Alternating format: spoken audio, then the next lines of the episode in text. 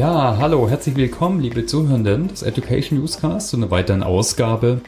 Heute zum Thema Change Assessments, Methoden, praktische Tipps, äh, speziell rund um SAP-Projekte. Und ich freue mich wie immer auf meinen Gast. Und heute ist der Gast Erich Schädel. Hallo Erich, toll, dass du dabei bist. Hallo Thomas. Hi, ja. Vielleicht kannst du ganz kurz dich mal vorstellen, wer bist du, was machst du so, was war so deine Reise bis jetzt? Ja, gerne. Mein Name ist Erich Schell und ich bin Berater bei uns im SAP Business Transformation Services Haus. Und die Themen Change Management und Innovationsmanagement ähm, stehen bei mir ganz oben. Ich äh, begleite ganz viele SAP S4 HANA Kunden äh, im Rahmen ihrer Transformation, Implementierung und unterstütze auch als Design Thinking Coach für innovative Ansätze in der Geschäftsprozessoptimierung oder Geschäftsmodellierung meine Entwicklung. Ich bin tatsächlich über die Trainee-Programme bei SAP eingestiegen, damals im HR-Bereich. Und ja, nachdem ich sozusagen ganz viele interne Change-Initiativen auch begleiten durfte, hat es mich dann auf die externe Seite, nämlich in die Beratung zu den Kunden geführt. Das so in aller Kürze. Ja, ganz lieben Dank. Und äh, wer Teil unserer Community ist, äh, wo wir immer so Sessions machen, die sogenannten Kaffeeecken, da hat man den Erich auch schon mal gehört, aber ein bisschen zu einem anderen Thema, da ging es um Subactivate. Aber irgendwie spielt das heute auch ein bisschen rein, äh, würde ich mal sagen. Aber vielleicht steigen wir einfach mal in das Thema ein, Erich, oder? Mhm. Äh, und versuchen mal da so hinzuführen, äh, dass wir vielleicht das Thema mal so umreißen. Das Thema ist Assessment. Jetzt gibt's aber nicht das Assessment, sondern verschiedene Arten. Vielleicht kannst du da mal versuchen, so eine Abgrenzung zu versuchen. Vielleicht auch entlang vom Prozess oder so. Na klar, also Change Assessment oder grundsätzlich haben wir, glaube ich, ähm, sehr viele Derivate mm. von so einem Assessment-Charakter oder Instrumente, die wir so in der Richtung nutzen. Und um das Ganze mal wirklich zu simplifizieren, würde ich sagen, es gibt Assessments oder Aktivitäten, die man vor Projektbeginn im Rahmen der Initialisierungsphase durchführen kann. Dann gibt es natürlich ganz viele unterschiedliche Sachen, die man während des Projekts durchführen kann und nach dem Projekt. Das bedeutet, die Systeme sind live geschaltet. Die Endanwender nutzen es im täglichen Doing und da kann man auch nochmal ähm, spezielle Assessments laufen lassen. Ich würde einfach mal vorneweg anfangen, mhm. wenn man so ein Projekt aufsetzt, das klassische Change Assessment das hört sich sehr hart an, aber im Grunde ist es auch von unserer Seite eher ein Dialog mit der Organisation und dort evaluieren wir im Prinzip verschiedene Dimensionen, die change relevant sind. Wie viel Erfahrung gab es in der Organisation bisher mit Projekten dieser Art, ja, wie viel Erfahrung auch ähm, steckt äh, in der Organisation bei den Mitarbeitern. Projektmanagement im IT-Kontext ist meistens nochmal etwas spezieller als jetzt allgemein Projektmanagement. Was sind Erfolgsfaktoren? Was lief auch schon mal nicht so gut? Mhm. Ne? Und äh, da sind wir ganz schnell auch in den Kulturthemen.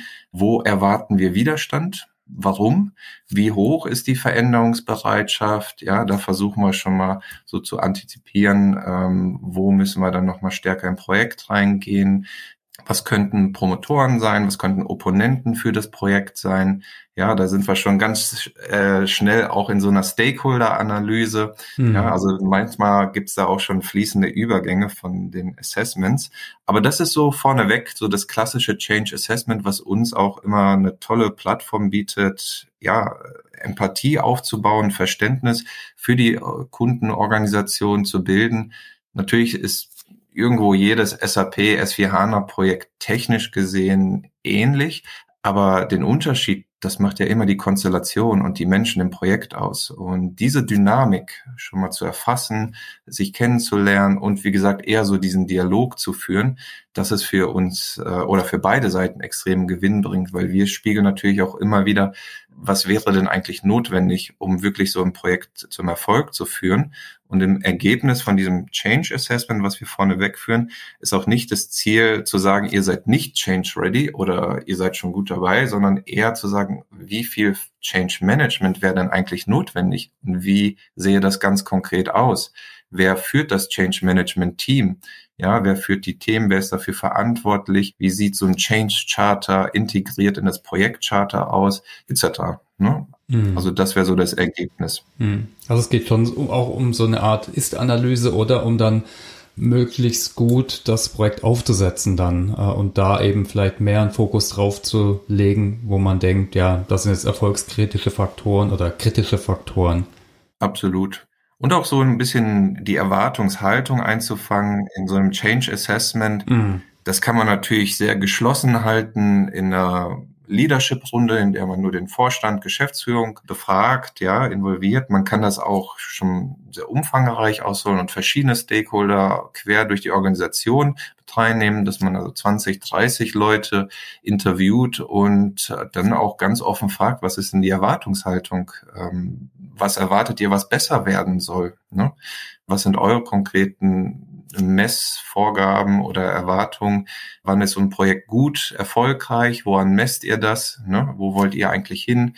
Weil oftmals das SAP-Projekt ja auch als Enabler für verschiedene Geschäftsthemen dienen soll, mhm. um dort im Business die Mehrwerte zu heben und das herauszukristallisieren und äh, ja auch ein Stück weit für uns auch zu validieren, wie gut ist ein Projekt schon kommuniziert worden, ja, was ist auf dem Flurfunk schon angekommen. Ne? Das ist dann immer eine gute Plattform. Okay, genau. Und ich denke, das ist ein bisschen mit angerissen. Ne? So ein Assessment ist ja auch schon immer eine Intervention. Jetzt auch, wie man es vielleicht durchführt, äh, zum Beispiel zur Einbindung. Vielleicht können wir da mal drauf gucken, wie macht man denn sowas am besten? Gibt einfach unterschiedliche Möglichkeiten. Ne? Von quantitativ, qualitativ, Workshop, Remote. Ja. Äh, was sind da so deine Erfahrungen?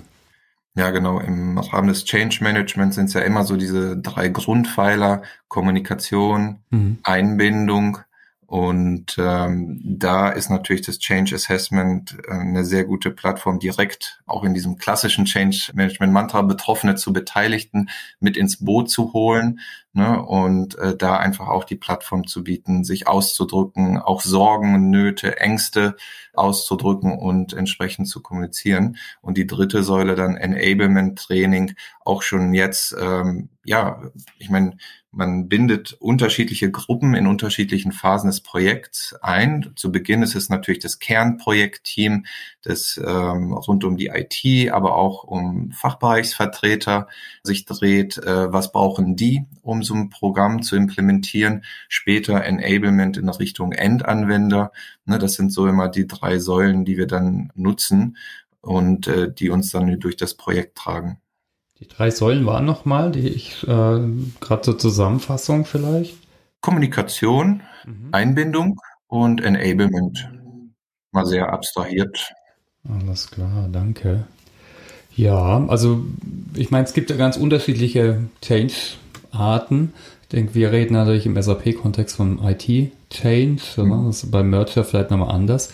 Siehst du da irgendwelche Besonderheiten? Wir haben ja, ich denke, eins ist sicher, dass wir vielleicht vielleicht weniger Freiheitsgrade, so einen klaren Ein Einführungsmethodik haben.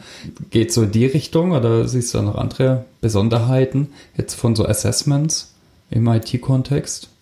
Also ich finde, eine Besonderheit ist, dass es definitiv planbarer ist und auch strukturierter. Mhm. Ne, auch, du hast es eingangs erwähnt, Activate, äh, wir haben viele Standardmethoden, Best Practices, die wir mit reinbringen und dann immer wieder anpassen auf die Situation.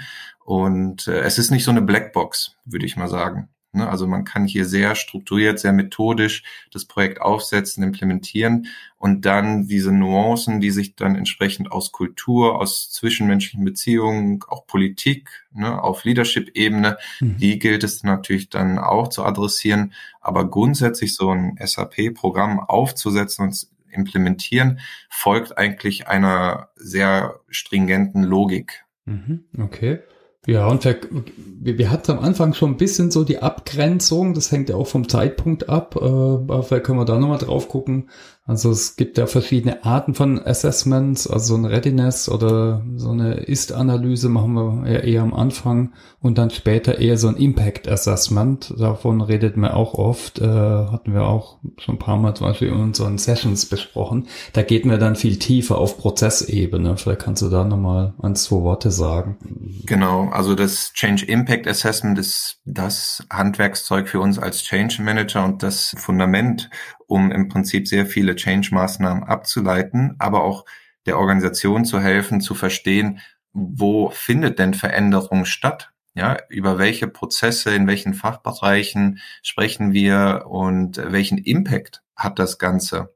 Ja, und hat das eher einen kleineren, mittelmäßigen oder wirklich einen sehr hohen Impact. Und dieses Delta zu identifizieren zur aktuellen Situation, das ist enorm wichtig und hilft auch gerade denen in der Organisation, die jetzt eher IT-ferner sind, so diese klassischen IT-SAP-Themen, die dort eben nicht so bewandert sind, das zu übersetzen. Äh, das leistet im Prinzip so eine Change-Impact-Analyse.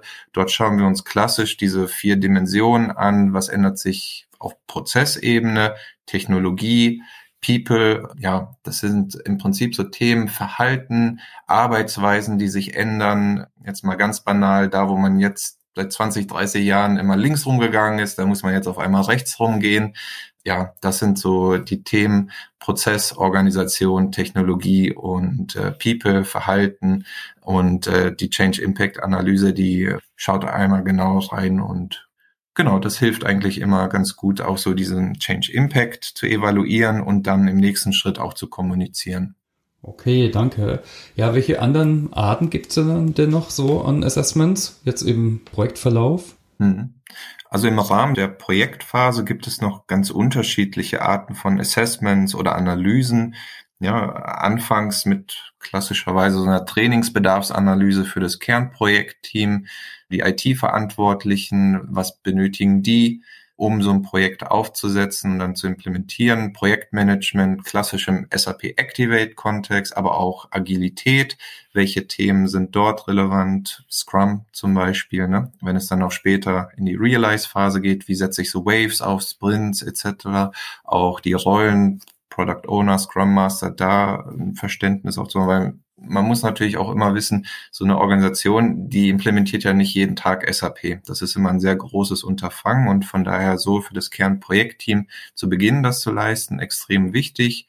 Dann äh, Change Impact Analyse hatten wir eben, die äh, Learning Needs Analysis für die Endanwender äh, findet auch in der Zeit statt. Dann, wenn Testsysteme schon aufgesetzt werden und auch intensiv getestet werden, kann man es um, ja, wir nennen das Operational Readiness Assessments oder Go-Live-Assessments anzureichern und zu schauen, okay, hat der Fachbereich wirklich alles? Ne, aus IT-Gesichtspunkten gucken wir natürlich drauf, äh, können wir live gehen, können wir nicht live gehen, was bedarf es noch?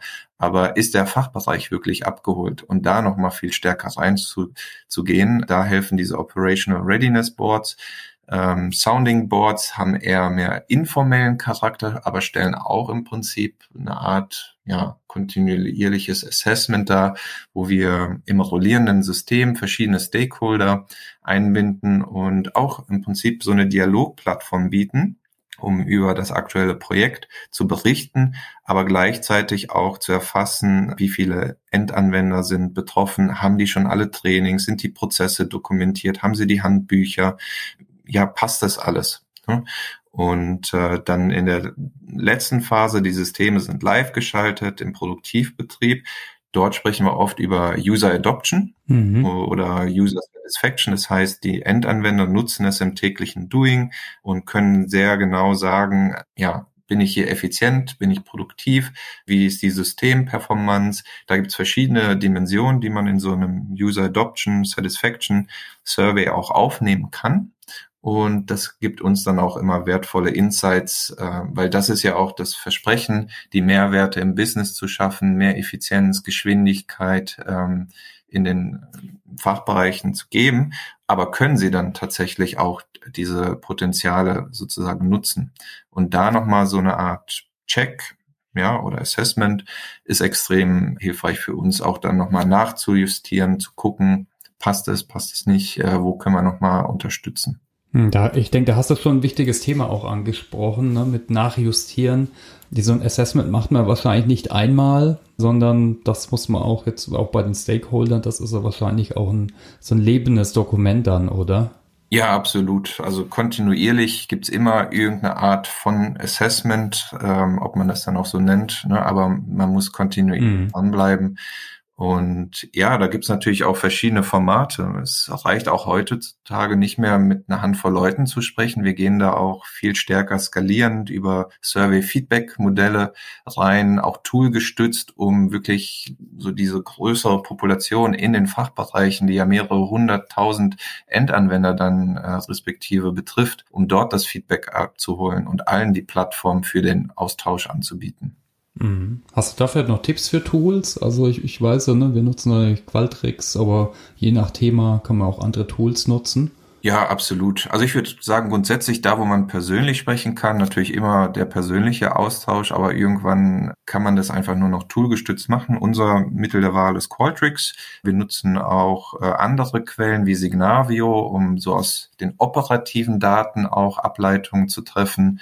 Da gibt's verschiedene Sachen und äh, naja, zur Not äh, kann man sich sicherlich auch bei überschaubaren Teilnehmern auch mit Excel und Word helfen. Also so ist nicht.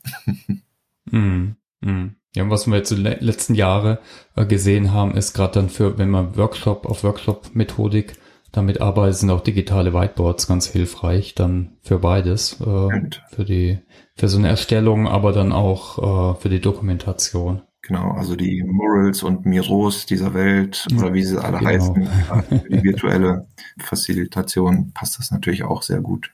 Kennst du eigentlich Forschung? Also man redet auch von Sentinence, was dann so die Dinge sind, die abgefragt werden. Natürlich kommt es immer ein bisschen drauf an, welche Variante ist es jetzt, aber gerade wenn es um Menschen geht, um Verhalten, um, um Erleben, ob es das Akzeptanz, Commitment ist, äh, ich könnte mir mal vorstellen, das ist vielleicht auch hilfreich, dass man da nicht immer auch das Rad vielleicht neu erfindet. Ja, also das Thema Change Sentiments ist extrem spannend. Für gewöhnlich mhm. holt man ja sehr schnell die klassische Kübler-Ross-Change-Kurve raus. Ne? Äh, man kommt aus so einer Stabilisierungsphase, auf einmal wird so ein Programm, wir führen jetzt SAP ein, kommuniziert und man fällt erstmal in so ein Tal der Tränen. Oh, was passiert da? Und äh, neues System, ich muss mich anpassen, bis man dann so langsam so in diese Akzeptanz sich entwickelt und ähm, ja, sich dahingehend positiv entwickelt bei den Change Sentiments finde ich die Diskussion viel spannender vorneweg zu ähm, führen. Und da gibt es ein Sentiment, das nennt sich Discrepancy, das heißt Diskrepanz. Eine Organisation merkt, dass sie mit ihren aktuellen Mitteln und Wegen an Grenzen stößt und Performance Gaps im Prinzip hinnehmen muss. Und äh, das ist im Prinzip dann so dieser Need für Veränderung der im nächsten Change Sentiment äh, beantwortet werden muss, nämlich Appropriateness. Ist ähm, jetzt mal ganz ketzerisch auch aus SAP-Sicht äh, gesprochen, das SAP-Programm die richtige Antwort auf unsere Probleme, die wir aktuell festgestellt haben. Und oftmals ist es das. Ja, wir, wir sind gewachsen über dezentrale Strukturen. Wir haben so viele verschiedene IT-Systeme, die nicht miteinander sprechen. Bis ich mal ein Reporting zusammen habe, muss ich tausend Excels wühlen und hier bei den Leuten nachtelefonieren. Standardisierung und Harmonisierung kann eine Lösung sein. Und das müsste man natürlich dann auch im Rahmen der Kommunikation dann auch erklären. Ne? Mhm. Für diese Diskrepanz, für das Performance Gap, was man vorneweg hat. Das kann ein Thema sein, dass man sagt, so, okay, wir haben hier eine große Notwendigkeit, uns zu verändern. Appropriateness, dann die Antwort. Ein anderer Fall wäre ja Opportunity. Das heißt, wir möchten perspektivisch Möglichkeiten und zukünftige Potenziale decken. Das wäre dann ein anderer Weg. Und äh, diese zwei Change-Sentimente aus der Forschung, die sind extrem wichtig vorneweg zu beantworten, dass das auf jeden Fall zusammen matcht. Das dritte Change-Sentiment ist im Prinzip Leadership Support.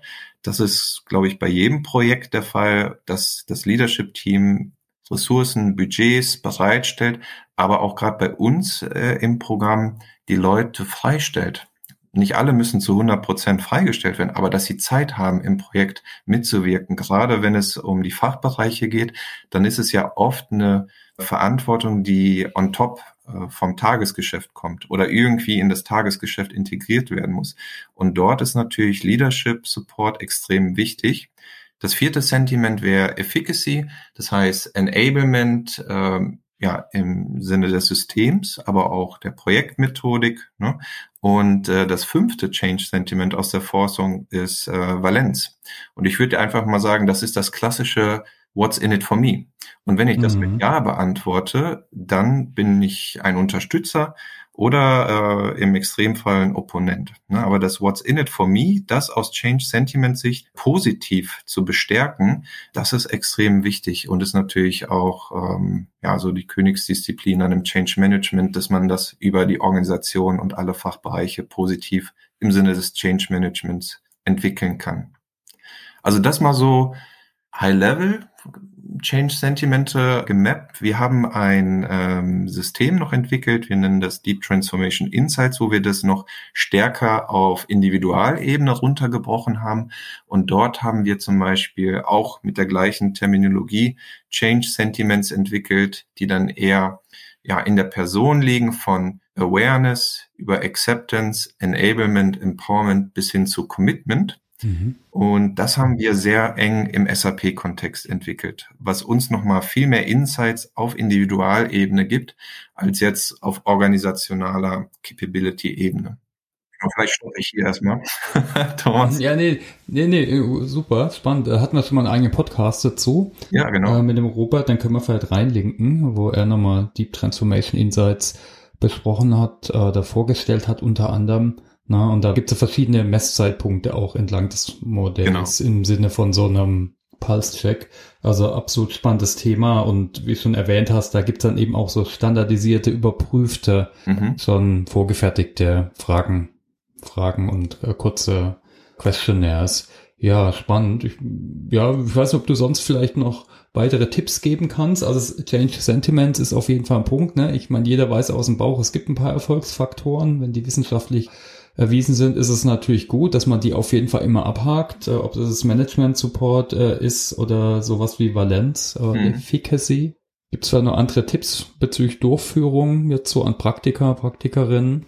Ja, bei der Durchführung würde ich auch sagen, ähm, da haben wir schon viele Freiheitsgrade, die ich auch sehr genieße. Nichtsdestotrotz sollte man schon immer auch wissenschaftliche Standards einhalten. Also nicht bei jedem Change Assessment, ob man das jetzt äh, umfragegestützt oder qualitativ über Leitfragen gestützte Interviews führt, da muss man jetzt nicht jedes Mal eine Doktorarbeit draus machen, aber man sollte schon mhm. die wissenschaftlichen Standards, Validität, Objektivität in den Kriterien für eine Item-Formulierung anwenden. Teilweise gibt es auch wissenschaftliche Modelle, wie das Technologie-Akzeptanzmodell zum Beispiel aus der Wissenschaft, mhm. das erprobt ist, was man dann aber immer auf den individuellen Kontext nochmal anpassen muss. Und das sind so diese Freiheitsgrade, ne, äh, die ich eben benannt habe, wo wir dann teilweise semi-wissenschaftlich unterwegs sind. Aber wenn sie am Ende die Insights liefern, um dann entsprechend Folgeaktivitäten abzuleiten, dann reicht das völlig aus. Ne? Was ich schon empfehlen würde, gerade wenn man ein umfragegestütztes Vorgehen auswählt, dass man so einen Pre-Test einmalig mal macht mit einer Handvoll Leute gerade wenn man zum Beispiel Items aufgenommen hat, die man jetzt noch nicht erprobt hat, dass man einmal schaut, passt es so sind die Fragen nachvollziehbar und äh, dass man sich sozusagen Feedback im Rahmen des Pre-Tests holt, da nochmal nachschärft und dann wirklich an äh, die Population das rausschießt. Genau. Mhm. Also wir hatten ja auch übrigens erst so eine Community-Session zu dem Thema mhm. und hatten da schon einiges gesammelt. Auch, äh, also eine Frage ist auch, gibt es Templates, Ressourcen? Äh, da haben wir da schon ein paar reingehängt. Äh, mhm. Es gibt ein paar, die werden auch noch optimiert, im Roadmap Explorer zum Beispiel. Genau, also das, da haben wir ein Mural Whiteboard äh, entwickelt. Das würde ich einfach in die Show Notes hängen. Für alle, die Interesse haben, guckt da gerne rein äh, und gerne könnt ihr es auch äh, selbst erweitern, wenn ihr irgendwelche Beispiele oder weitere Punkte habt. Ja, also ich hätte noch eine andere Kategorie zu dem Quick Assessment, was wir im SAP-Ökosystem durchgeführt haben, aber vielleicht davor nochmal Hast du vielleicht noch Punkte zum Thema Change Assessments, Tipps und so weiter? Äh, machen, definitiv. Also wie gesagt, nicht ähm, ein Assessment um des Assessments willen und dann eine ja. schöne Auswertung, die dann in irgendeiner Schublade dann verloren geht, sondern wirklich auch bewusst, ob man das Assessment nennt, aber mit dem Ziel, einen Dialog zu öffnen ne, mit den Stakeholdern. Und das ist immer sehr gewinnbringend. Von daher äh, mhm. definitiv anbieten, umsetzen und dann auch nachhalten. jedes Feedback ist ein Geschenk und die Leute machen natürlich auch im Rahmen solcher Assessments oder Umfragen nur mit, wenn sie dann auch sehen, hey, da passiert ja was mit meinem Feedback, die setzen das tatsächlich um. Und so kann man natürlich dann auch die äh, Teilnahmequote und das Engagement positiv bestärken. Genau, ich glaube, das ist nochmal ein wichtiges Thema, ne? Nicht als Selbstzweck, aber auch Erwartungsmanagement. Jetzt nicht nur wie früher bei manchen Mitarbeiterbefragungen, wir machen mal eine Umfrage und dann passiert nichts. Hm. Dann machen die Leute vielleicht gar nicht mehr mit oder antworten vielleicht sogar noch negativer. Also es geht echt darum, jetzt nicht als Selbstzweck, sondern mit den Inhalten zu arbeiten. Natürlich die transparent darzustellen, aber auch daran zu arbeiten, ne? weil es ja. sind die Ergebnisse, die mich dann weiterbringen im Prozess. Absolut. Und ich würde auch sagen, die Umsetzungskompetenz, die ist auch hier viel höher als zu sagen, äh, sozusagen zu einer klassischen Mitarbeiterumfragung. Ne? Da ist mhm. es ja wirklich sehr abstrakt. Man hat das einmal mitgemacht und äh, dann werden vielleicht auch mal so High-Level die Ergebnisse kommuniziert, aber ja, wie profitiere ich denn von den Verbesserungen? Das, äh, das runterzubrechen auf Individualebene ist sehr schwierig. Und da haben wir den Vorteil im Projekt. Also jeder Change Manager oder der als Change Manager für so ein Projekt nominiert worden ist, für den ist das natürlich ein Geschenk und er kann das direkt umsetzen. Da kommen sehr, sehr viele Inhalte, gerade wenn man zum Beispiel über eine Trainingsbedarfsanalyse geht oder ein Learning Needs Assessment für die Endanwender, die sagen ja, was sie benötigen, was sie gerne hätten, was sie bräuchten und da kann man die Inhalte direkt in den Trainingsplan umsetzen. Mhm. Also von daher super Geschenk und äh, immer machen mit dem Ziel natürlich den beidseitigen Dialog dazu öffnen. Mhm. Okay, ja, vielen Dank. Vielleicht nochmal ein Blick in die Zukunft. Wie siehst du so die Entwicklung? Natürlich weitere Digitalisierung.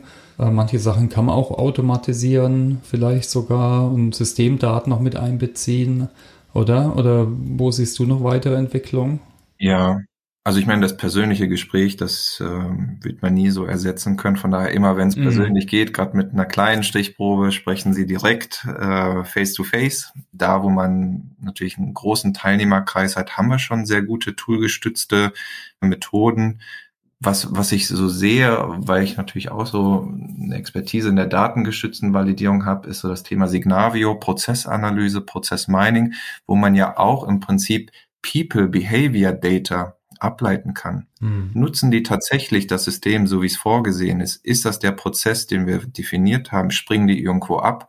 Gibt es Workarounds? Da ins System zu schauen und sozusagen den Fußabdruck der äh, Nutzer abzuleiten, ohne sie extra jetzt zu befragen. Wenn man sie befragt, wäre es dann eher eine, eine zweite, ja, explorative Erhebung. Das zu ergänzen, das finde ich stark und spannend. Und da sind wir, glaube ich, noch an den Anfängen sozusagen sowas Process Mining mit Fokus auf People Behavior geht. Mhm. Ja, absolut. Ja, das ist sicher noch ein spannendes Thema. Es wäre vielleicht sogar mal dann einen eigenen Podcast wert, da nochmal ein Deep Dive zu machen.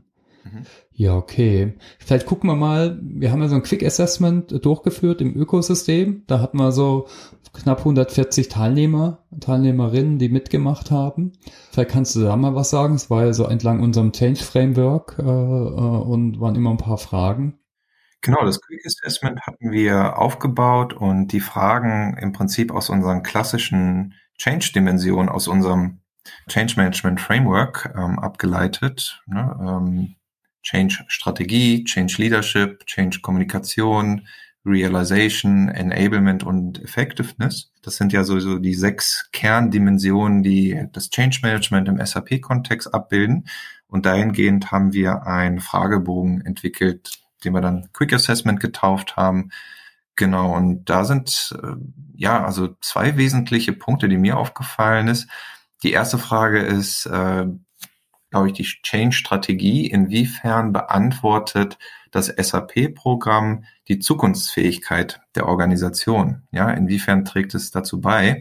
Und da haben wir, glaube ich, über 80 Prozent Zustimmung. Wo es, glaube ich, 60 bis 70 Prozent Zustimmung gab, war, wir haben eine gute Change Story, die das Programm in die Organisation kommuniziert. Und so diese strategischen Themen, Standardisierung, Harmonisierung, äh, Entwicklung von analytischen Kompetenzen, Real-Time Reporting, das zu übertragen in die Fachbereiche, das fällt offenbar den äh, Organisationen schwer, das auch kommunikativ zu untermauern. Das fand ich spannend, ist mir aufgefallen. Mhm. Und eine Zahl, die uns natürlich auch sofort in den Blick gefallen ist, gerade mal äh, knapp über 50 Prozent der Endanwender sind befähigt, im täglichen Doing die Applikation zu nutzen. Ne? Und auch für uns als SAP würde ich mal sagen, ist es nicht der Erfolg, einfach nur die Systeme mittlerweile live zu setzen und zu sagen, hier, ihr habt ein produktives System, nutzt es, sondern die Endanwender-Nutzungsquote, ne, die Umsetzungskompetenz in den Fachbereichen, das über Change und Training, Learning zu bestärken. Und äh, wenn gerade mal jeder Zweite sagt, ja, äh, ich bin befähigt, dann ist das kein erfolgreiches Projekt für uns. Mhm die Adoption, ne, von der wir das schon oft äh, haben, die, die eigentliche Annahme.